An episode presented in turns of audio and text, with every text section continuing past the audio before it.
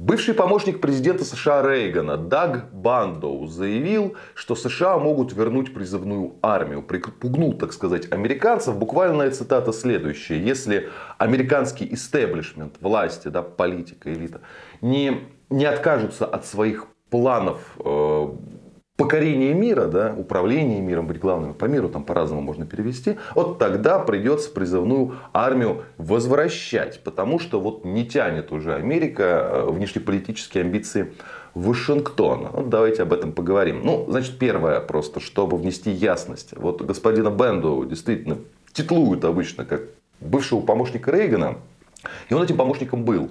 Но это дает немножечко неправильную картину, потому что да, он был личным помощником, что-то там редактировал, но это такой вот подай, принеси, я его не обидеть хочу, он тогда молод был достаточно, да, то есть там речь о человеке чуть за 30, и не то, чтобы как бы президент с ним каждый день советовался, да, там был вот, вот на уровне помощника скорее, чем эксперт. То есть экспертом по внешней политике он стал потом, это уважаемый эксперт, ученым даже можно сказать. Э, назвать так, да, и он близок к либертарианцам в американской системе координат.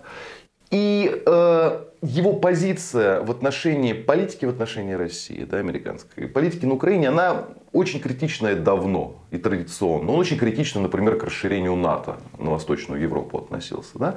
Так что, если вы хотите почитать какого-то американца, да, который поносит внешнюю политику Вашингтона, э, Байдена, вообще демократов, вот эту вот элитку, вот это вот Вашингтонское болото так называемое. Ну, то есть гуглите Дага Банду, читайте, вот он будет разносить Байдена, так как, как я это иногда делаю, например. Но поэтому давайте, наверное, сейчас уже не про него хватит, да, а вот именно про призывную армию. То есть я постараюсь оценить такой прогноз. Но мне с, с экспертом, который изнутри это ведь как-то спорить тяжело, я не спорю. Я просто хочу понимание внести. Э, у Соединенных Штатов история призывной армии не такая, как у нас, и призыв был не такой, как у нас. Потому что призывная армия вот сравнивают с современной Россией, сразу с Советским Союзом, то есть с, известным, с известной моделью. Там был не так. Там вообще э, призыв, э, такая мобилизация, да, массовый призыв людей на военную службу был все шесть раз в истории. Причем первые два раза вообще не интересно для нас. Это война за независимость с британцами и гражданская война. А э, четыре других случаях это вот Первая мировая, Вторая мировая, э, Корея и Вьетнам. Тогда были массовые призывы, массовый призыв солдат, действительно армия была в полной мере призывной.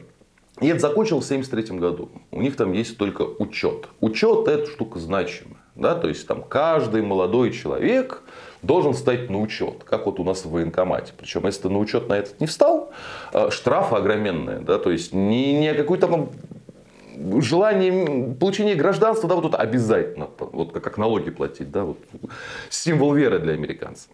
И вот на этом учете они все традиционно стоят. И если там в начале истории на уровне штатов призывали в ополчение штатов, это значит конкретного штата, а федеральное правительство этим не занималось, то потом уже действительно как бы, был призыв зарегистрированных и на Вьетнам, и в Корею, и Первая и Вторая мировая война, но это была, как правило, лотерея. То есть вы зарегистрировались, а дальше там проводят ну, фактически жеребий кидают. Вот надо такое количество человек, и вот на тебя выпало, ты как, ты как бы идешь. То есть это не было массовое, тотально, что вот обязательно каждый американский мужчина здоровый, да, там прошел вооруженную службу. Такого не было.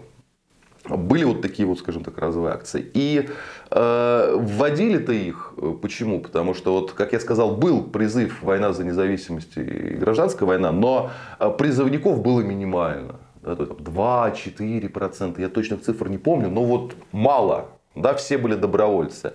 А первая, вторая мировая война, это уже война за океаном, не американское дело, было массовое движение как бы за нейтралитет, я как-то о нем рассказывал в исторической рубрике. И э, вот тогда эту штуку ввели, потому что добровольцы не записывались ни на Первую мировую вторую, войну, ни на Вторую без особого желания, не говоря уже там о Корее и Вьетнаме, которые подавались как сопротивление коммунистической угрозе, которая, как бы, если будет нарастать, рано или поздно поглотит США. И вот теперь, э, насколько я понимаю, э, ДАК имеет в виду возвращение к системе, которая была до 1973 года с жеребьевкой. И не знаю, да, вот просто очень не, не конкретное определение. Если они сохранят желание там, править миру, будут вынуждены.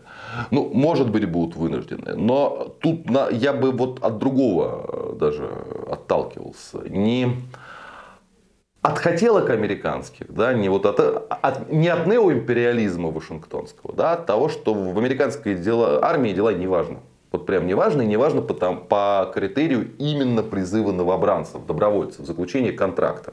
Там контракт заключают там, на срок от 2 до 6 лет. И вот они в прошлом году, например, минимумы не выбрали, э, чуть ли на четверть. 25% была нехватка. И причины две, это глобальные, вот глобальные для США причины. Первое, это падение качества, э, собственно, призывников потенциальных, потенциальных солдат. Падение качества, ну то есть по их данным только четверть подходит. Остальные не проходят по здоровью. Наркоманы, ожирение, то все пятое, десятое. Да? То есть э, некоторые современные снежинки как бы от дуновения ветра могут сломиться. Ну тут только четверть. Это первый момент. Второй момент. Непрестижной стала американская служба. Ну вот тут просто реально падение престижа. Даже те люди, у которых родители военные, не хотят с этим связывать жизнь. Не нравятся зарплаты, не нравятся условия. А, не кайф. Раньше американская армия была, вот там еще в 70-х, 80-х годах, была важной такой, э, важным социальным лифтом. То есть можно было вот подняться из какой-то там глубинки через армию. И это, кстати, во многих странах, в России тоже удаленные регионы, там э, очень важный лифт это именно военная служба. А, сейчас он не воспринимается как важный. Да, там.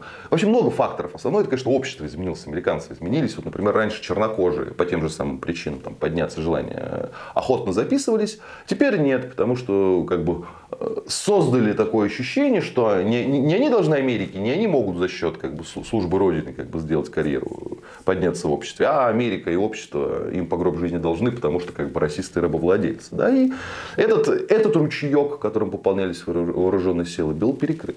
Так что вот исходя из этого скорее фактора, из того, что у них недобор, и если это экстраполировать, да, вот, ну, вот эти неоимперские планы, что там должны быть военные базы, там, там, там, несколько управляемых конфликтов, туда, возможно, людей начнет не хватать.